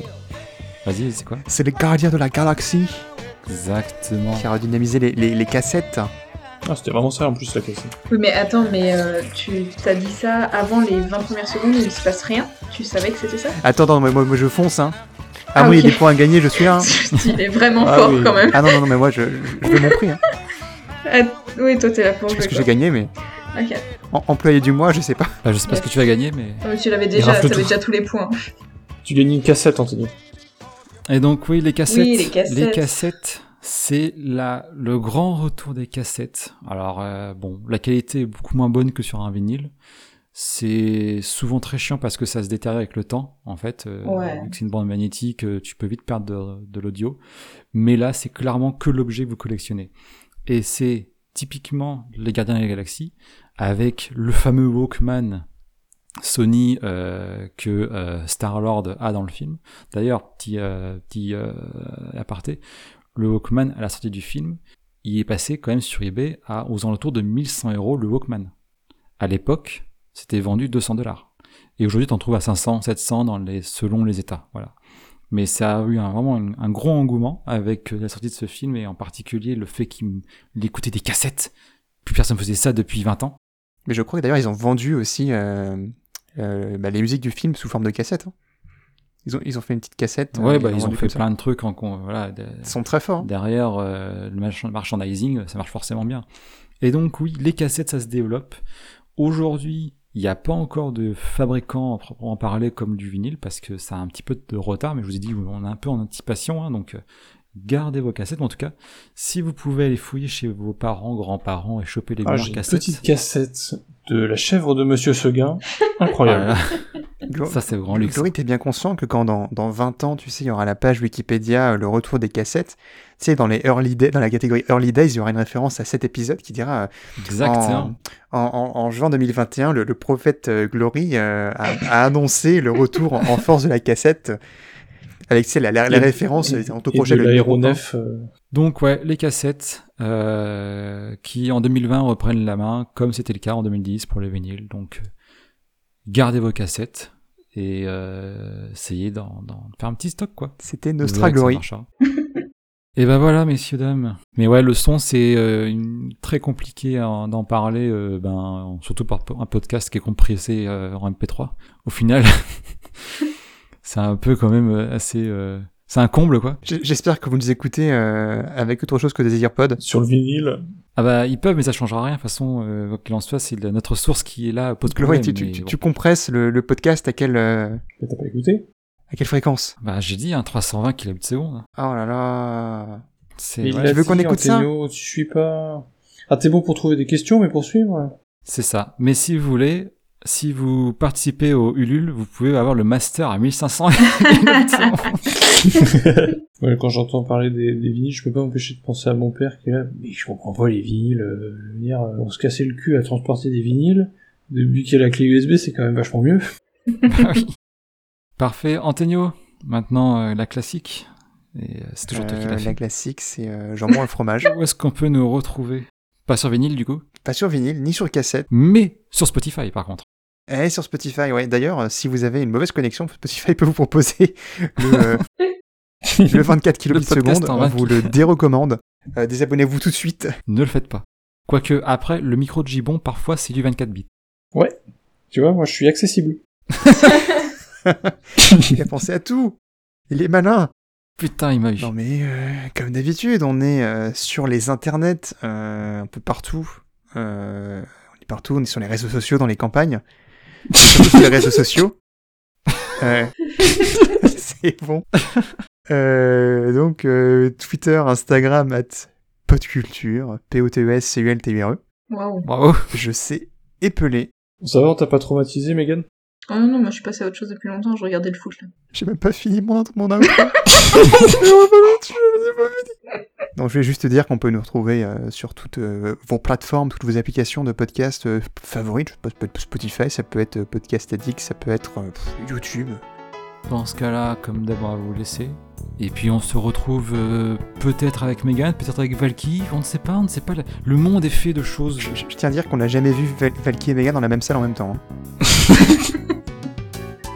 et Ni un plat de moussaka. Bon allez, on vous laisse, on vous laisse, on vous laisse, et puis on vous souhaite une bonne soirée, bonne journée, bonne nuit, et puis à la prochaine. et n'oubliez pas, et n'oubliez pas, vous êtes des vilains garçons. Allez, salut Mais pourquoi? J'en peux plus